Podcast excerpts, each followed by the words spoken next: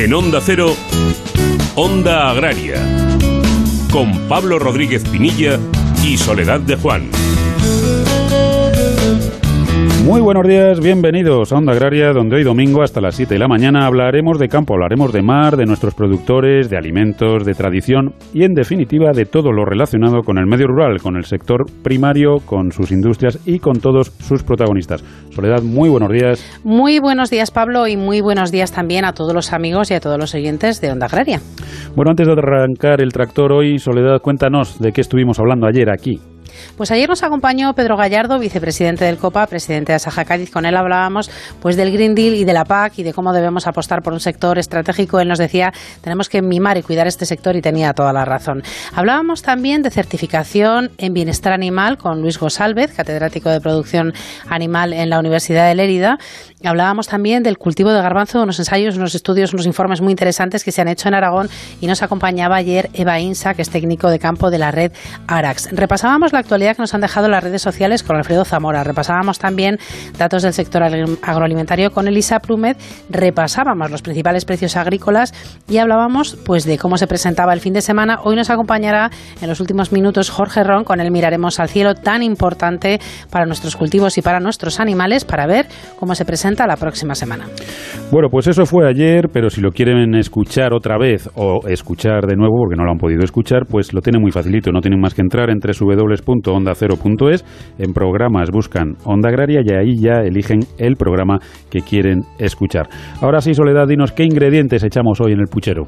Bueno, pues el primer ingrediente te va a gustar, jamón de Teruel. Vamos a hablar con Ricardo Mosteo, que es el presidente del Consejo Regulador de la Denominación de Origen eh, Protegida Jamón de Teruel. Vamos a hablar con Celia, con ella queremos resolver consultas que nos envían los oyentes. Vamos a seguir hablando de carnes, en este caso vamos a conocer con la ayuda de Juan Carlos Martínez, nuestro colaborador y amigo aquí en Onda Agraria del blog Todo Carne, vamos a conocer la clasificación SEUROP del ganado ovino y del porcino. Y vamos a hablar también del plan de recuperación del sector pesquero con Javier Garat, secretario general de Cepesca, y vamos a disfrutar, si hemos empezado con el jamoncito que te ha gustado mucho, te va a gustar también nuestro final, porque hoy en España, qué bien me sabes, y con Marcos Galván desde Onda Cero Alcácer de San Juan, vamos a disfrutar del besugo. Y terminaremos, como bien decíamos, hablando con Jorge sobre el tiempo que nos espera para estos próximos días en el campo. Bueno, pues un programa muy sabroso, Soledad, así que dinos rápidamente cómo pueden contactar los oyentes con nosotros y arrancamos. Onda Agraria arroba onda es y en las redes sociales en Twitter y en LinkedIn hay que buscar Onda Agraria. Y ahora sí, una vez marcada la linda y reconocido el terreno, arrancamos el tractor, arrancamos Onda Agraria y lo hacemos cosechando la actualidad de la semana. Pablo Rodríguez Pinilla y Soledad de Juan. Onda Agraria.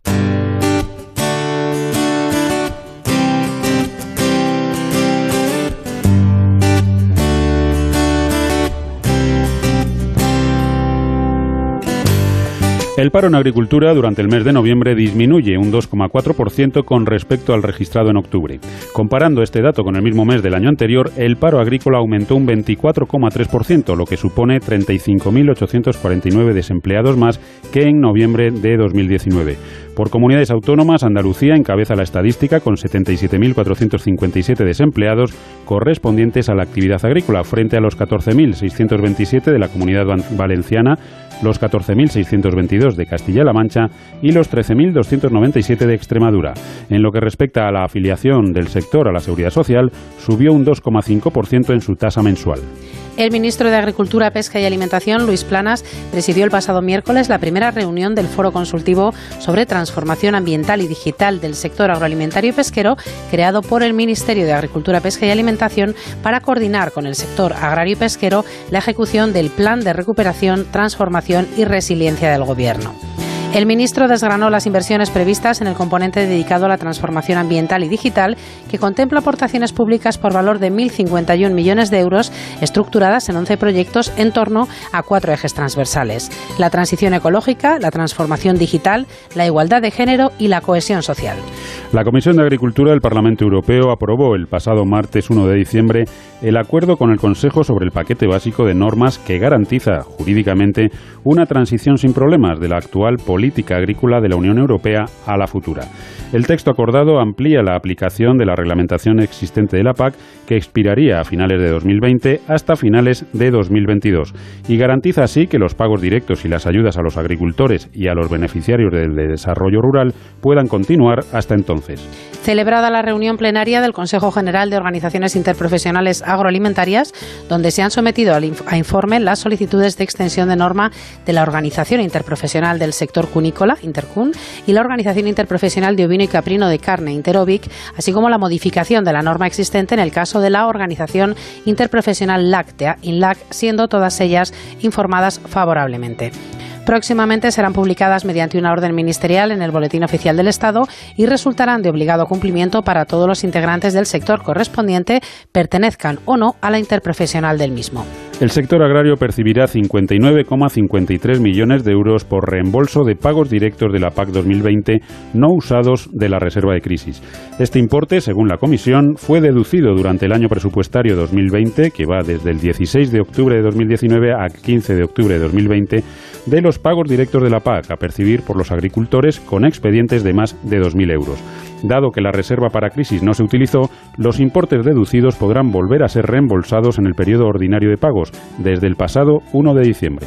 La Comisión Europea prevé que la producción mundial de aceite de oliva en la campaña 2020-2021 sea cercana a los 3,23 millones de toneladas, un 0,75% superior a la campaña anterior, que representaría un incremento de 24.000 toneladas. De este volumen global, la Unión Europea aportaría unos 2,23 millones de toneladas, un 16% más que en la campaña precedente, y los países terceros extracomunitarios prácticamente un millón de toneladas, con un descenso del 22% en relación con la, con la campaña 2019-2020. España será el primer país productor con prácticamente 1,6 millones de toneladas, que supone un incremento del 42%, seguido de Grecia con 265.000 toneladas. La Federación Española de Asociaciones de Productores Exportadores de Frutas, Hortalizas, Flores y Plantas Vivas, FEPEX, solicita al Ministerio de Agricultura que traslade a la Comisión Europea la necesidad de aprobar nuevas medidas de gestión de crisis para hacer frente a los efectos de la pandemia. Entre las medidas planteadas se proponen apoyos financiados por la Comisión Europea, a las que se pueden acoger todos los productores, como son las retiradas de productos. FEPEC solicita, además, que se activen las cláusulas de cooperación y salvaguardia para regular las importaciones a bajo coste desde Marruecos. En este sentido, conviene recordar que, según informaciones del Servicio Estadístico de Comercio Exterior de la Agencia Tributaria, Marruecos ha aumentado las exportaciones de frutas y hortalizas a España cerca de un 19% de media desde el 1 de enero al 30 de septiembre de 2020. El Ministerio de Agricultura inicia la consulta pública del Plan Renove 2021, que permanecerá abierta hasta el próximo 16 de diciembre.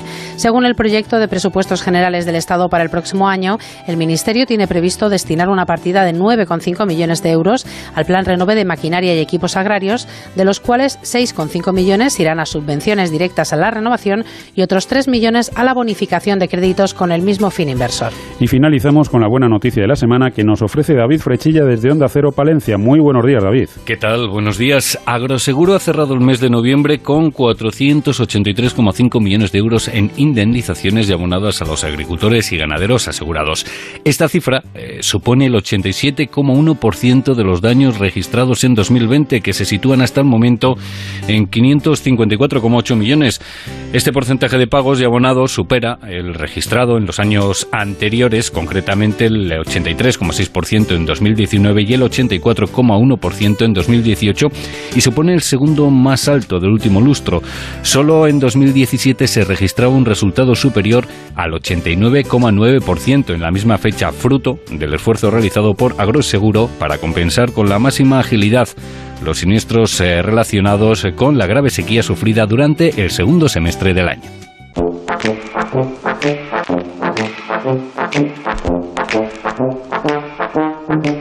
Onda Agraria.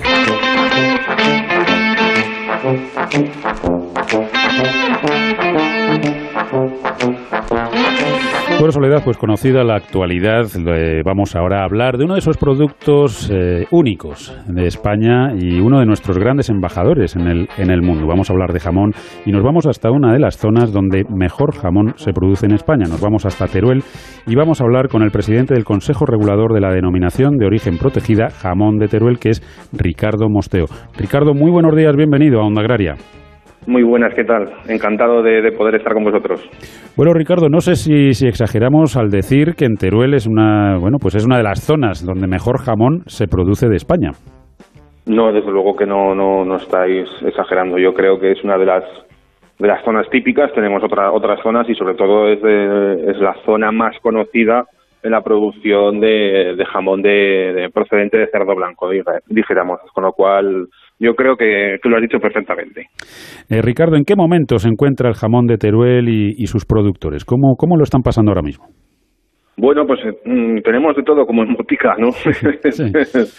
pues bueno, eh, a ver, pues nosotros somos más de 200 empresas, si incluimos a nuestros ganaderos, que evidentemente son tan empresas como cualquier otro, pero dentro de nuestros 34 secaderos que están inscritos en la denominación de origen, hay gente más pequeña que, que, está más, más especializada, digamos, en, en, hostelería, en servir a hostelería, en servir a, charcuteros y a carniceros. Y, evidentemente pues eh, ha habido una época en la que lo han pasado peor porque evidentemente la hostelería está cerrada.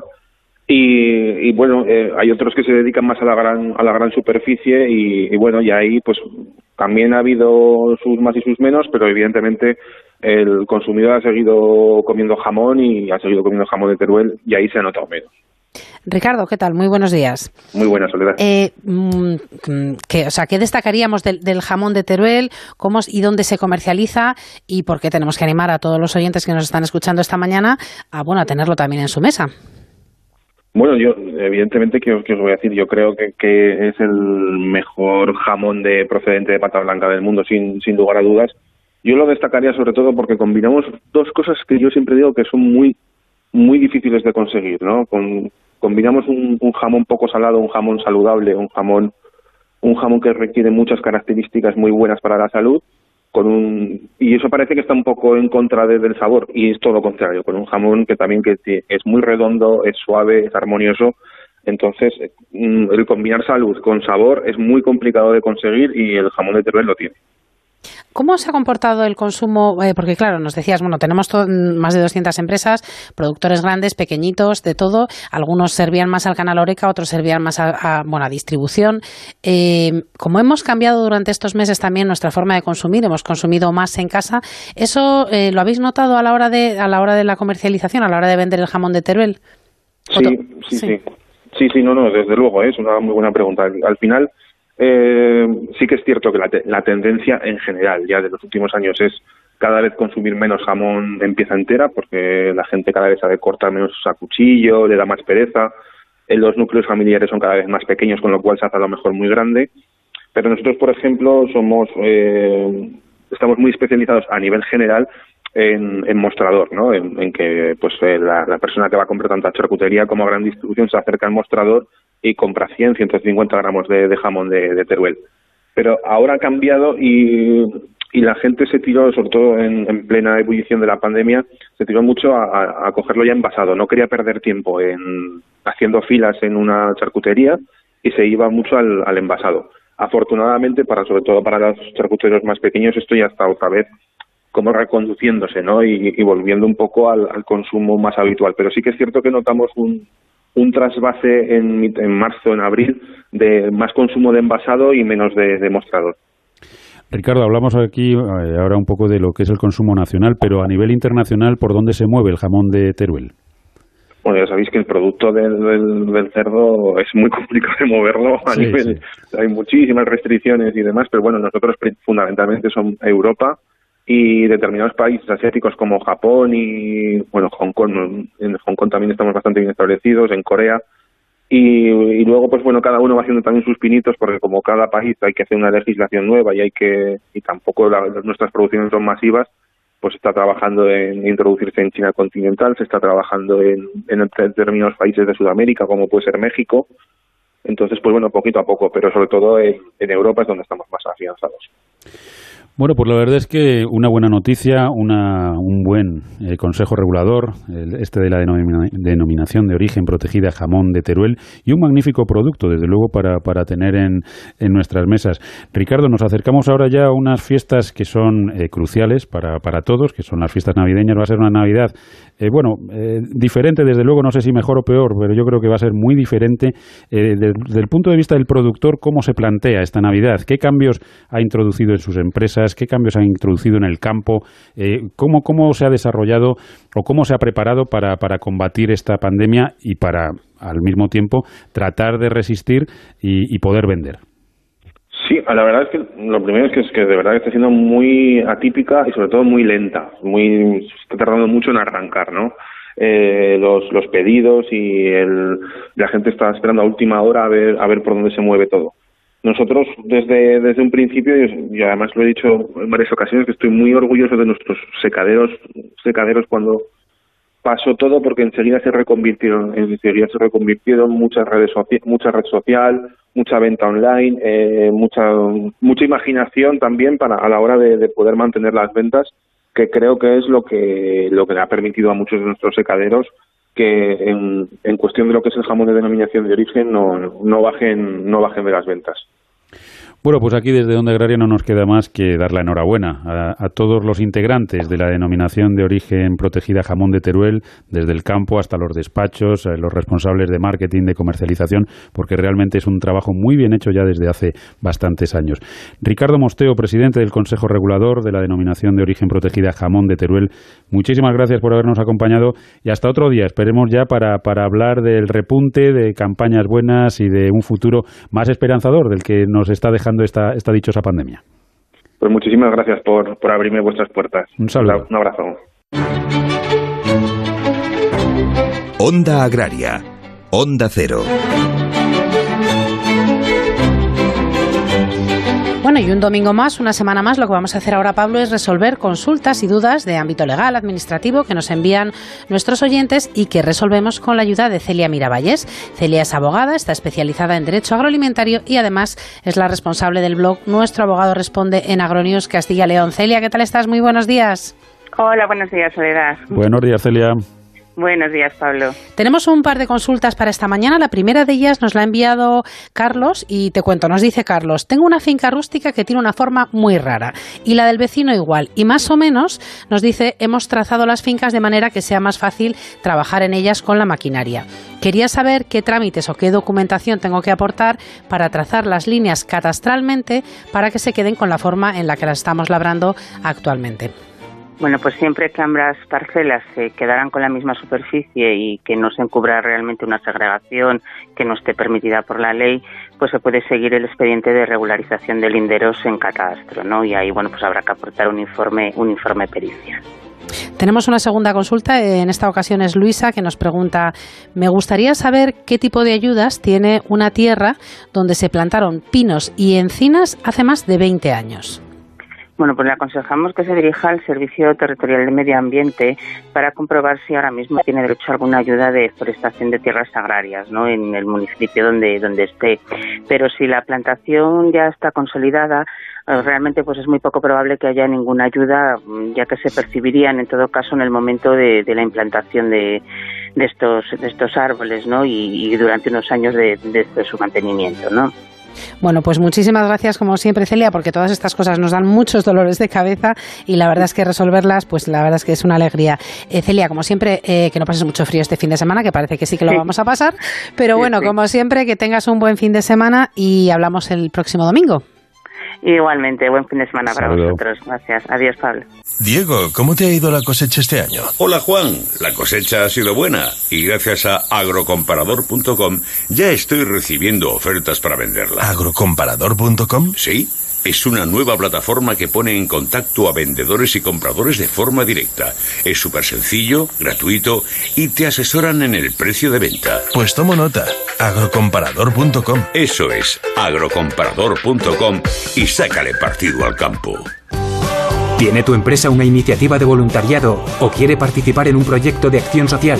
Forética, en colaboración con A3 Media, organiza Give and Game la Semana de la Acción Solidaria y el voluntariado de la empresa. Del 10 al 20 de diciembre, entra en foretica.es e inscríbete. La oportunidad de mejorar la calidad de vida de las personas está en tus manos. Únete.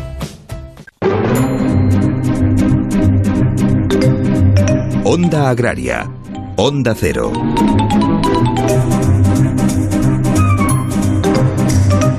Bueno, Soledad, pues seguimos subidos en nuestro tractor aquí en Onda Agraria y llega el momento de hablar de carne. Y por supuesto, hablar de carne en Onda Agraria es hacerlo con Juan Carlos Martínez desde el blog Todo Carne. Juan Carlos, muy buenos días como siempre y bienvenido a Onda Agraria. Eh, buenos días, Pablo. Buenos días, Soledad. ¿Qué tal? Muy buenos días, Juan Carlos. Bueno, Juan Carlos, hoy vamos a hablar un poquito de papeles que, que dan pereza, pero son muy necesarios. Y además son necesarios no solamente para el productor, no solo para la industria, sino también para el consumidor. El consumidor tiene que empezar a, a espabilar en estas cuestiones, en estas clasificaciones. Hoy vamos a hablar de la clasificación SEUROP del ganado ovino y porcino. Cuéntanos. Pues mira, empezaremos diciendo que desde el año 2000 ya es obligatoria la clasificación de, de canales de ovino, eh, con la identificación SEUROP cuando se comercializa entre países comunitarios y pesan más de 13 kilos que es, bueno, es lo que tú has, hecho de presentación y es muy interesante para consumidores y también para ganaderos, que ahí es donde tenemos que hacer el, el, el, hincapié de que ellos tienen que tener esta información de primera mano para saber el precio que le han pagado en lonja y si es, vamos, y si es justo, ni más ni menos. ¿Y qué incluye esta clasificación, Juan Carlos? Pues mira, teniendo en cuenta esas siglas, SEUROP, eh, vamos a empezar con la conformación de la canal, donde una S eh, será superior y que nos dará a entender de que la extremidad y los lomos pues están bien desarrollados. Y de igual manera, una P eh, nos indicaría que vamos que tiene todo lo contrario y con el correspondiente pérdida con la corriente, eh, perdona con la correspondiente pérdida de, de rendimiento. Uh -huh. eh, Juan Carlos nos hablabas antes cuando cuando nos has introducido un poco en, en lo que es la clasificación Seurop de más de 13 kilos pero qué pasa para las canales con menos pues mira, las canales con menos, casi la mayoría de las canales que se comercializan con ese, con menos de ese peso se comercializan en España y se le da la definición de clasificación de ganado ligero y que se clasifica en tres categorías que sería A, B y C, según el peso, donde la A eh, serían de menos de 7 kilos, la B de 7 a 10 y la C de, de 10,1 a 13 y en dos eh, calidades, en función del color de la carne, uh -huh. que sería primera y segunda. ¿Y qué clasificación, eh, Juan Carlos, tendría alguna de las de las IGP de Cordero Nacional, por ejemplo? Pues mira, vamos a comenzar diciendo que todas nuestras IGP admiten la categoría primera con un color eh, de la carne rosa pálido o rosa, nunca oscuro como, como podemos denotar en canales de mayor peso, y un grado de engrasamiento del 2 a 3. Uh -huh. A mí me encanta porque Juan Carlos da por hecho que todos diferenciamos entre el rosa pálido, el rosa y el rosa oscuro. Sí, sí. Entonces, claro, digo, madre mía, necesitamos aquí los pantones o algo, pero no, él lo sí, ve claro, pero, él lo ve claro. Pero seguro, eh, Soledad, de que con esta con estas apreciaciones después vamos a tener esa esa objetividad a la hora de comprar un cordero. Y podemos decir que el cordero navarro, por ejemplo, eh, a la hora de calificar por peso, eh, sería de categoría IB para lechales, B y C para ternasco, que eh, tendrán la misma categoría que la IGP de Ternasco de Aragón. Con el Cordero Manchego pondríamos una categoría A, que es lechal, igual que el lechazo de Castilla y León, y una C para el recental. Y con el Cordero Segureño admitiría categorías B y C. La verdad es que es una maravilla, o sea, sí, toda, sí. La, la, toda la variedad que hay y conocerlas, ¿eh? la verdad es que merece la pena. Claro. Merece la pena. Claro, dirán los oyentes, bueno, ¿y cómo pretenden que en un momentito pues nos enteremos de todo esto cuando vayamos? Bueno, si no se trata de eso, pero ahora de momento hay que ir poquito a poco cogiendo la sensibilidad sí. de que todo ese trabajo está detrás de un filete, de una chuleta, de una chuletilla, de cualquier, de cualquier, de una pechuga de pollo, ¿eh? que es lo que claro. yo siempre pillo cuando me bloqueo, pido pechuga de pollo. Sí. Pues, toda esa carne tiene una trazabilidad, tiene un control maravilloso. Y, y, yo creo que el consumidor tiene que ser consciente de todo ello y tiene que empezar a, a si no a conocerlo y a ser experto en ello, que no, pero sí a, a, a saber que existe, ¿no? Y a, bueno. clasificar, Pablo, un, un producto como debe de ser. Y ya, como he dicho al principio, el ganadero eh, al final tiene que tener esta apreciación, de esta identificación que después irá al matadero y podrá pedirla. ¿Para qué? Pues para tener eh, la, la, la, objetividad de decir mi ganado vale lo que vale. Y si no lo vale, o ha tenido cualquier, como hemos dicho con el tema de la clasificación Europ, cualquier malformación en alguna musculatura o algo, que sepa cómo, eh, cómo vamos, cómo repa reparar ese tipo de cosas. Uh -huh. Yo me imagino, Juan Carlos, que cada animal es un, es un mundo y por tanto la clasificación del del cordero no tiene nada que ver con la clasificación que se puede hacer del ganado porcino.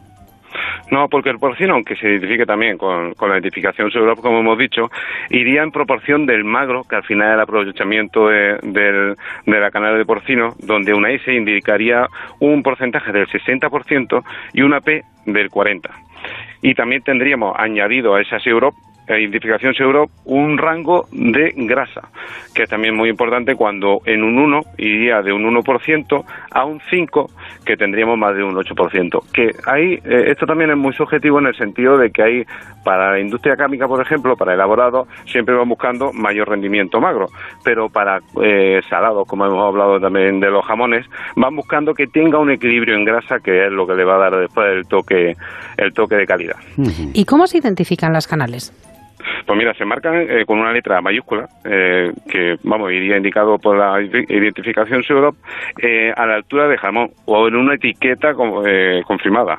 Y el matadero debe de tener mínimo cuatro semanas esta información para lo que hemos hablado antes, para el ganadero, para el, vamos, el productor o para el comprador estamos, hablando al final de trazabilidad, de controlar todos los pasos en la cadena y asegurar, pues eso, eh, calidad, seguridad alimentaria, por supuesto, y el buen hacer de nuestros productores, de los mataderos, y que luego todo eso llegue al consumidor y que lo sepa identificar también.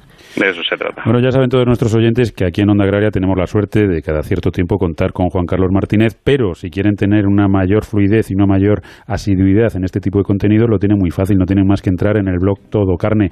Eh, Juan Carlos, ¿cuál es la próxima colaboración? Que tiene la próxima publicación? Pues al hilo del tema que hemos hablado hoy, eh, vamos a hacer una publicación de otras razas de ovino y caprino en España, que siempre es verdad que se hablan, no de las mismas, pero sí nos centramos en cuatro o cinco, como puede ser churra o castellana, entre ellas, y hay una diversidad de razas, como puede ser la alcacereña, la canaria, la gallega, la guirra, la hacha, y es verdad que con tan rica eh, número de, razas de ovino y caprino tenemos que conocerlas, de verdad que sí. La verdad es que sí, además ahora se tiende a recuperar esas razas autóctonas en lugar de, de ir tan a las, a las razas productivas que han ido invadiendo todo nuestro, nuestro sector. Bueno, Juan Carlos, no sé si tenemos eh, refrán hoy o no. Eh... Pues sí, dice que cuando en diciembre vean nevar, eh, perdona, ensancha el granero y el pajar. Bueno, pues a ver si es verdad y nieva mucho, mucho, mucho en diciembre, eso sí, sin que nos genere problemas de seguridad, ni de carreteras, ni nada de nada. Bueno, Juan Carlos, Juan Carlos Martínez, del blog Todo Carne, como siempre, muchísimas gracias por, por habernos eh, introducido en, en, este mundillo de la, de la carne, del cual cada vez somos un poquito, un poquito, un poquito más conocedores. Un abrazo y hasta otro día. Encantado, igualmente. Pablo Rodríguez Pinilla y Soledad de Juan, Onda Agraria.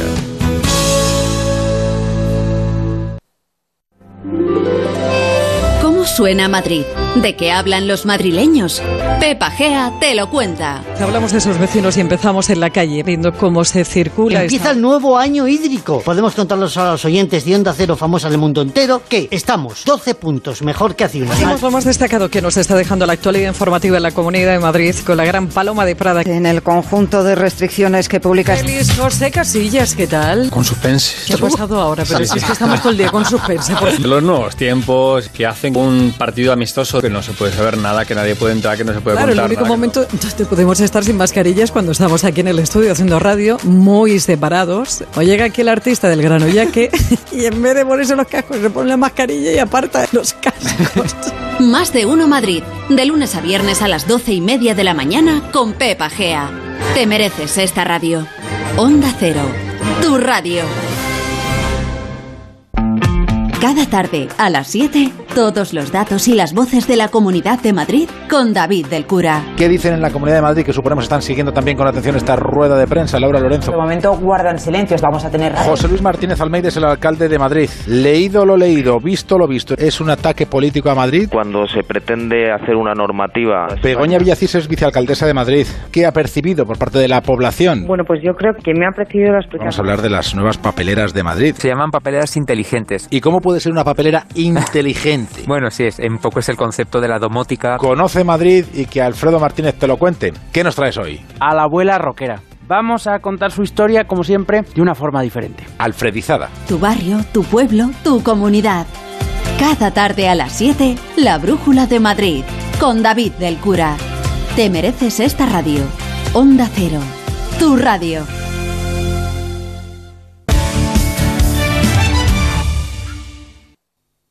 Pablo Rodríguez Pinilla y Soledad de Juan. Onda Agraria. Bueno, pues ya estamos de vuelta. Recuerden que están escuchando Onda Agraria, que están en la mejor emisora posible, están en Onda Cero y que estaremos con todos ustedes hasta las 7 de la mañana hablando de campo y hablando también de mar, Soledad. Y recuerden además que pueden hacer Onda Agraria con nosotros escribiéndonos a ondaagraria.onda0.es y también a través de las redes sociales. Hay que buscar en Twitter y hay que buscar en LinkedIn Onda Agraria. Si necesitan escuchar el programa en otro momento o quieren hacerlo de nuevo, lo tienen también muy sencillo. Únicamente hay que entrar en www.onda0.es, buscar en programas, en Onda Agraria y allí pueden elegir el sábado o el domingo que quieren escuchar. Bueno, y ahora llega el momento de la marea. Ya saben que es la sección que en Onda Agraria dedicamos al sector pesquero. Y hoy vamos a hablar de una cuestión importantísima, que es el plan de recuperación y qué parte le va a quedar al sector pesquero. A ver qué es lo que ha dicho el Ministerio, qué dice el Gobierno y sobre todo qué opina el sector de, de esto. Y para ello tenemos con nosotros a Javier Garat, secretario general de Cepesca. Javier, muy buenos días y bienvenido a Onda Agraria. Muy buenos días, muchas gracias. Javier, esta semana el Ministerio ha presentado, o por lo menos ha, ha, empezado a esbozar lo que se supone que va a ser un plan de recuperación. Eh, ¿Qué tal parado sale el sector pesquero? Sí, esta semana el, el, ministro lo que ha hecho ha sido convocar un foro, un, una, un grupo de reciente creación, donde hemos participado organizaciones del sector pesquero, de los distintos eslabones, del sector agrario y de, en general de la industria agroalimentaria y pesquera.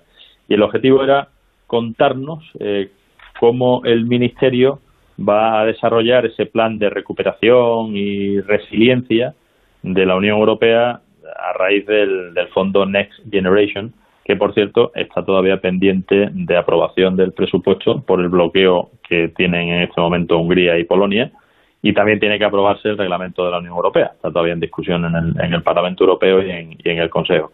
Bueno, pues aparte de, lo, de, los temas del ámbito agrario, entró también en el, en el pesquero. Ahí lo que nos dijo es que lo iba a dividir en unas seis líneas de trabajo. Una primera referida a la modernización de reservas marinas, otro de impulso a la investigación y a la, y a la formación, otro de desarrollo tecnológico e, e innovación, un cuarto de digitalización mmm, del sector y, de incremento de la vigilancia, otro de, ayuda, de apoyo a la, a la, lucha contra la pesca ilegal y un sexto de, de financiación, de avales a través de, de SAECA. El, ¿Qué opinión nos merece? Pues eh, lo que le dijimos fue, yo en concreto, que agradecíamos mucho la reunión, que era sin duda necesaria, y la información que nos habían trasladado, y, y, que creía que si bien esas partidas que ahí mencionaban eran necesarias para mejorar el funcionamiento y la estructura interna de la propia Secretaría General de Pesca, porque hay bastante dinero destinado a mejorar el, sus capacidades de inspección y de control, eh, para construir unas patrulleras para también controlarnos más, eh, para determinados equipos de buques científicos que ellos tienen para poder hacer mejor las evaluaciones, que, que bueno, todo eso indirectamente vendrá bien al sector y cuanta más cuanto mejor funcione la Secretaría General de Pesca y mejor capacidades tengan, pues será bueno para todos. Pero lo que son ayudas al sector propiamente dicha, y nosotros entendemos que este plan de la Unión Europea nace para intentar sacar a las empresas y a los trabajadores adelante de esta hecatombe económica en la que a la que ya nos estamos enfrentando y que parece que nos vamos a enfrentar en los próximos meses, eh, deberían ir destinados a, eso, a medidas para ayudar al sector. Nosotros tenemos, le dije, varios problemas importantes. Por un lado, que lo hemos tratado aquí en este programa en otras ocasiones, la escasez de tripulantes, una flota que cada vez va siendo más antigua, la reducción del consumo de pescado, la competencia desleal eh, de, la, de las importaciones de determinados países, sobre todo asiáticos, una normativa muy compleja que, que, que sin duda hay que simplificar yo le decía, ¿y por qué no se utilizan estos fondos, además de esas cuestiones que menciona, para eh, cubrir estas necesidades y solucionar estos problemas? Bueno, el ministro se mostró abierto a, recibir nuestra, nuestras propuestas, dijo que no era un plan cerrado, ni mucho menos, y que para eso estaban este tipo de reuniones, para intentar eh, llegar a acuerdos y, y, mejorar esos planes. Nosotros, como CEPESCA, eh, esperamos aprobar la semana que viene un plan eh, que contendrá medidas relacionadas con la sostenibilidad, con la transformación digital, con, con todas las necesidades estas que tiene la flota, las necesidades reales, y esperemos que puedan ser compatibles. Javier, ¿qué tal estás? Muy buenos días. Buenos días. Eh, bueno, una reunión entiendo que muy importante y además poner las bases y, sobre todo hablar, ¿no? Eh, nos decías al principio que faltan todavía muchas cosas por definir para que este plan eh, de recuperación, transformación y resiliencia pues se ponga en marcha, pero ¿y cuándo? Porque yo creo que la situación es complicada, es crítica en todos estos sectores. La verdad es que la situación económica, la pandemia, pues la, la ha dejado muy tocada. Tenemos un poco de prisa. No sé cómo, cómo veis los plazos vosotros. Sí, lo que pasa que tenemos que poner los pies en el suelo. El presupuesto, que es algo importantísimo, como decía al principio, está ahora mismo bloqueado por la oposición de Hungría y Polonia. El reglamento está debatiéndose y hasta que no se apruebe el presupuesto parece que no se va a aprobar. Los Estados miembros, la Comisión ha autorizado a los Estados miembros a mm, enviar modificaciones a los planes que, que van a ir enviando hasta el 30 de abril del año que viene.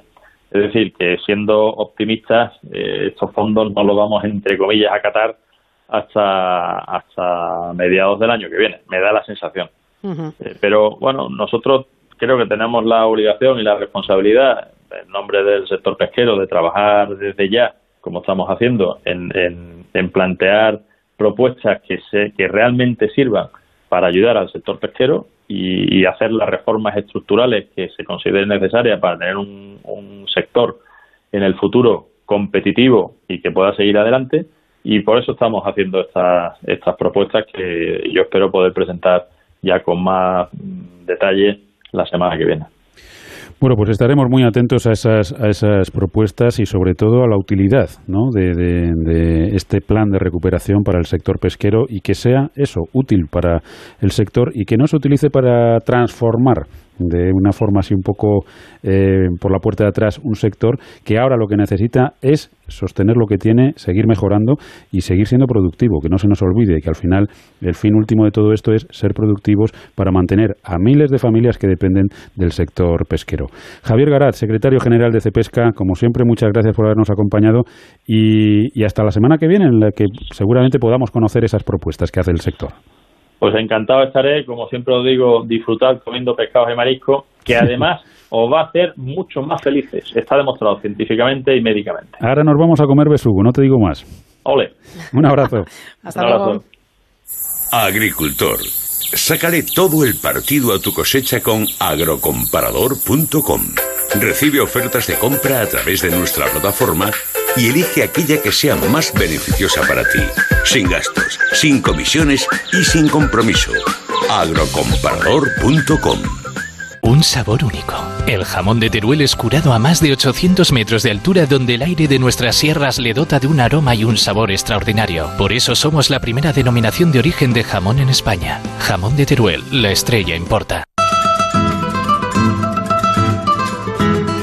Onda Agraria Onda Cero. Bueno, llegamos a España, qué bien me sabes esa sección en la que recorremos España de norte a sur, de este a oeste, esta vez no con el tractor, lo dejamos aparcado y lo que vamos a hacer va a ser coger el pesquero, porque vamos a conocer uno de los pescados más sabrosos, más ricos y más prestigiosos de nuestras pescaderías, que es el besugo.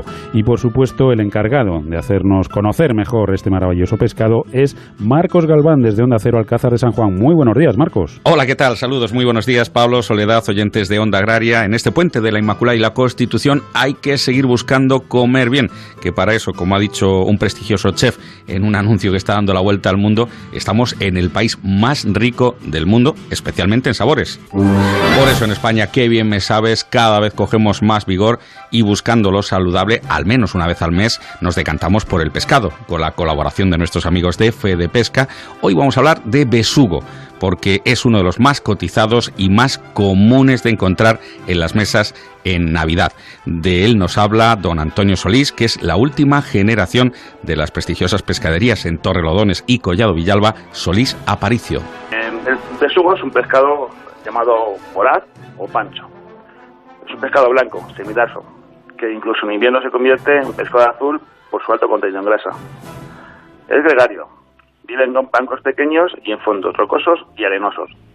Suele estar en profundidades de 40 metros cuando son jóvenes, mientras que los adultos llegan a 300 metros. Su alimentación principalmente es de peces, crustáceos y mariscos. Tiene un aspecto típico espárido, de forma ovalada, con un cuerpo alto y muy comprimido lateralmente.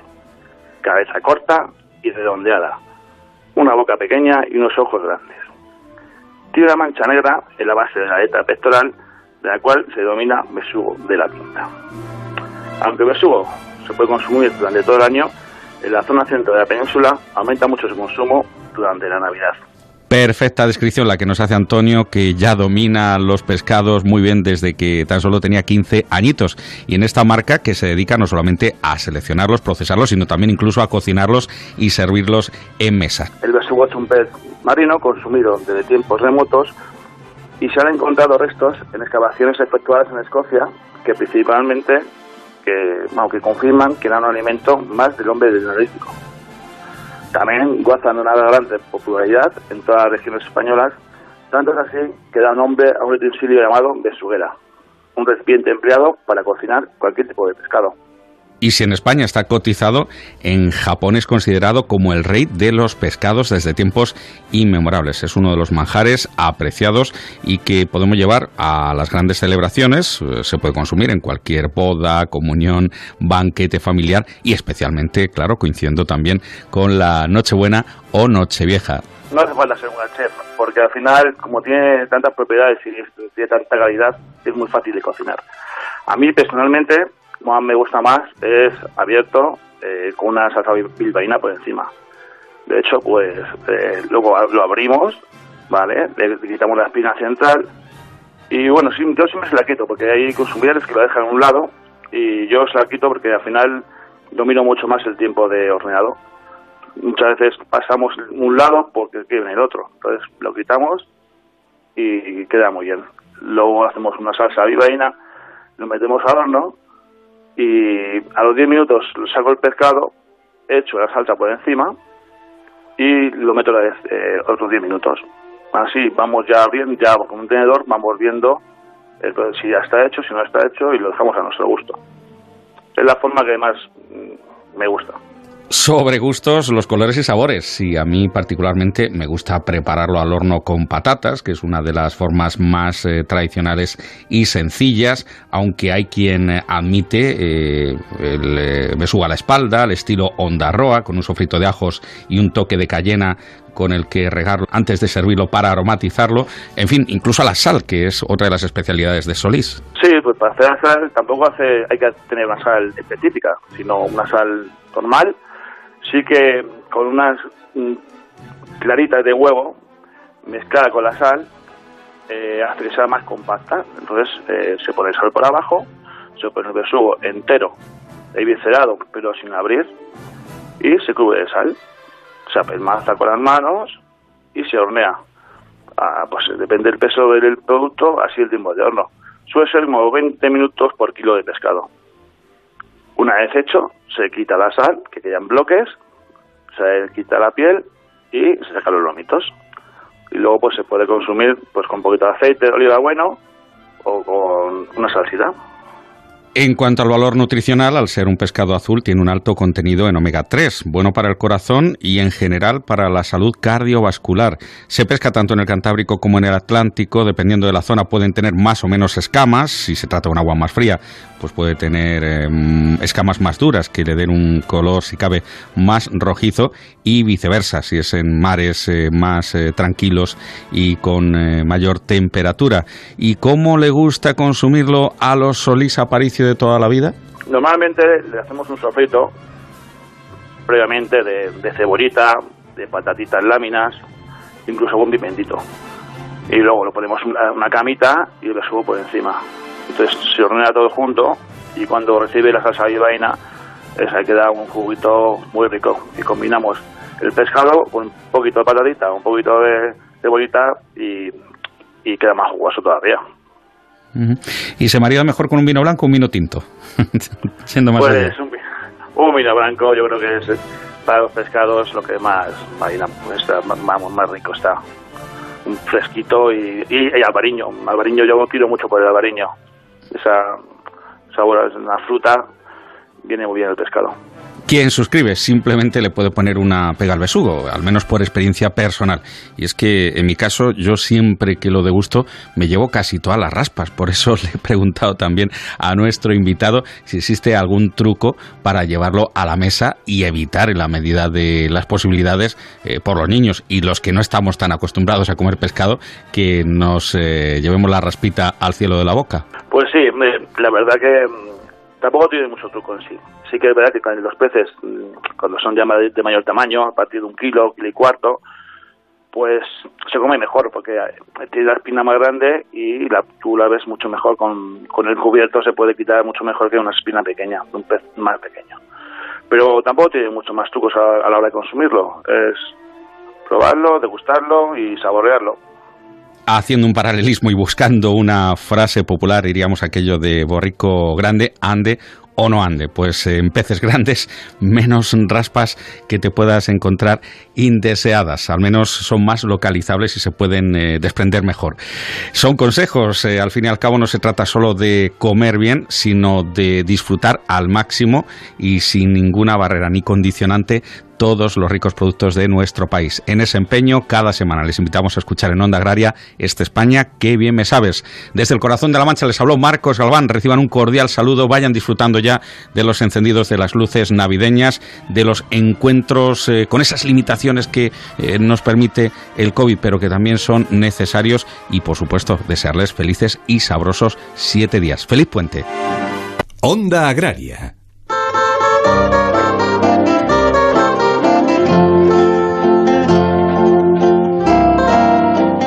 Y ya a puntito de terminar el programa nos queda por conocer el pronóstico del tiempo para esta semana próxima, una tarea de la que se ocupa cada domingo Jorge Ron para que todos salgamos seguros al campo. Agroseguro te ofrece el tiempo en el campo. Muy buenos días, Jorge. Hola, buenos días, Soledad y Pablo. Y un cordial saludo a nuestros amigos, agricultores, ganaderos y amantes, oyentes en general. Lo que está seguro es que hoy tendremos que salir muy abrigados al campo y es que las temperaturas se mantienen muy bajas, con heladas en numerosas zonas y vientos del noroeste fuertes en muchas comarcas que harán que todavía sintamos la temperatura que sintamos sea aún más fría que la que marquen los termómetros. Hablaremos en la jornada de hoy domingo de precipitaciones. Seguirán lloviendo con persistencia en Galicia y en el Cantábrico, también en puntos del norte de Castilla-León, el Pirineo más occidental norte de Navarra y en La Rioja, alguna precipitación en las Baleares a primera hora, pero por la tarde irá disminuyendo esa nubosidad. Por el interior las nubes y los claros irán alternando, sobre todo por la tarde donde dominarán los claros en La Mancha, Extremadura, Valencia, Murcia, en Cataluña y en Andalucía. La cota de nieve tiende a subir por encima de 1.000-1.400 metros por el noroeste de la península y entre los 900 a 1.200 metros en el resto de la península.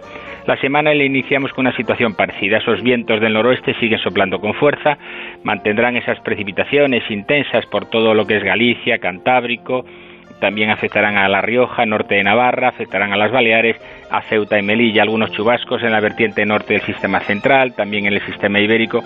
No van a ser precipitaciones muy fuertes, pero sí ocasionales. Por el interior, nubes y claros con ambiente bastante frío.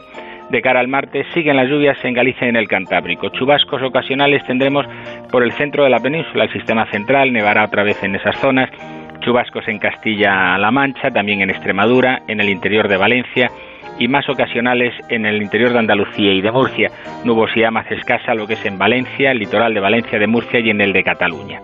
De cara al miércoles, las precipitaciones afectarán a Galicia y en el Cantábrico. Los vientos del noroeste giran al oeste, recuperan algo los valores térmicos, pero lloverá sobre todo por la mañana en el oeste de la comunidad gallega. Posteriormente, las lluvias se intensificarán a lo largo de toda la jornada por todo Galicia y en el Cantábrico. Habrá chubascos en Castilla León, en Extremadura, en La Mancha, en Rioja y en Navarra, y poca precipitación cuanto nos acerquemos a la vertiente mediterránea.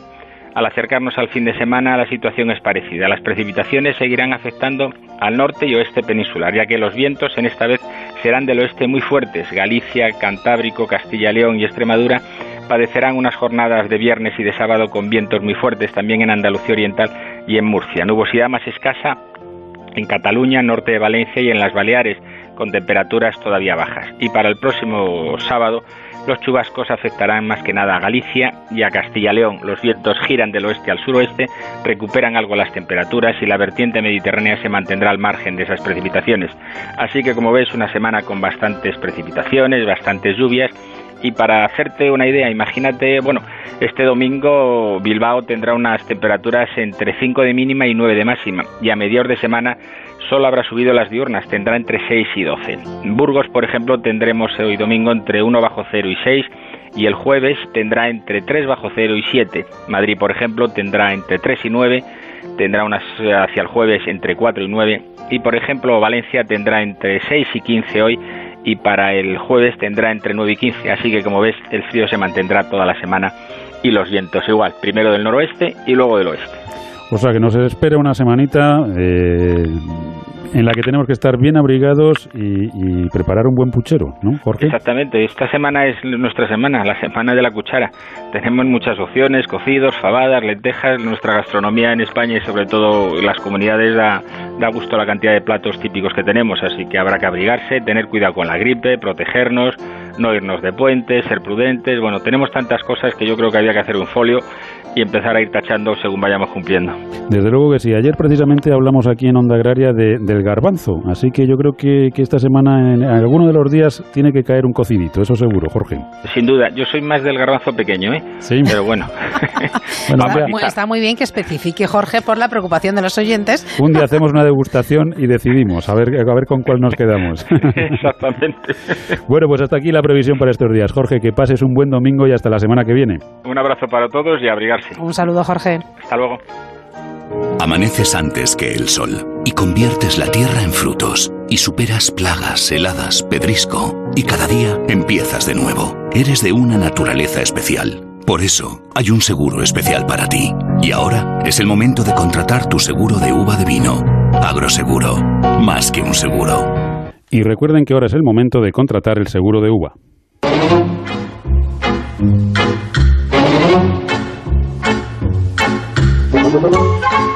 Bueno, Soledad, nos hemos dejado un minutito para, para, enviar un mensaje a todos nuestros oyentes, que todos son consumidores, y para pedir el apoyo al productor español. ¿no? Estamos en un fin de semana muy especial, con un puente por, por delante. Por supuesto, como decía Jorge, hay que ser prudentes, hay que seguir cumpliendo pues las normativas que tenemos en, en materia sanitaria para, para controlar todo el tema de contagios. Pero también tenemos ahí al lado, a la vuelta de la esquina, esas Navidades. Un momento muy importante para todos nuestros productores, para sus productos, para sus ventas. Y yo lo que le pido a todos nuestros oyentes es que busquen producto español, que lo busquen, que busquen esas etiquetas, que busquen eh, pues el, el, ayudar, ¿no? que ya no solamente es ayudar a un, a un productor o a un determinado sector, sino yo creo que nos estamos ayudando nosotros mismos, ¿no? porque al final todo ello repercute pues en cuidar nuestros pueblos, nuestro medio rural, esa despoblación, ¿no? tratar de combatirla con empresas solventes, empresas rentables, y todo eso pasa porque los productos de esos agricultores, de esos ganaderos, de esos pescadores se vendan, y es una responsabilidad yo creo de todos confiar ¿no? en, ese, en ese producto, Soledad. Y aquí en Onda Agraria también tendremos todos nuestros productos. Hoy hemos disfrutado del jamón de Teruel, hemos disfrutado del besugo y poquito a poco, bueno, hemos disfrutado, hemos aprendido mucho sobre las carnes de ovino y de caprino. Pero bueno, es verdad que tenemos, estas navidades van a ser diferentes, Pablo, no tienen por ello que ser peores. Eh, estaremos mmm, grupitos de menos personas, pero bueno, es importante que no haya grupos de uno, ¿no? Ah, y eso sí, eso es importante, que nuestros mayores estén todos ellos muy bien acompañados y podemos disfrutar de unas comidas y unas cenas estupendas. Y que nos atrevamos a cocinar, ¿no? Que hay que hay que volver a cocinar en las casas, ¿no? Que yo creo que hay que hacer cantera y hay que volver a recuperar esos guisos, esas, bueno, pues todos esos productos que muchas veces hemos ido perdiendo por el camino porque tenemos siempre mucha prisa. No, señor, hay que recuperarlo y yo creo que estas Navidades pueden ser buenas para eso. Así que esperemos que, lleguen. Bueno, ahora sí que sí, se nos acabó el tiempo, pero ya saben que volveremos el próximo sábado, pues aquí en Onda Cero, en Onda Agraria, de 6 a 7 de la mañana. Nacho Arias estuvo en el control técnico a los mandos de la sembradora. Soledad, hasta la semana que viene. Hasta la semana que viene a todos. Ya saben que Onda Agraria es el programa para los que trabajan en el campo y para los que les gustaría hacerlo. Y no olviden que estén donde estén, díganlo. Yo escucho Onda Agraria. Que disfruten del domingo y que no se les haga muy larga la semana. Hasta el próximo sábado.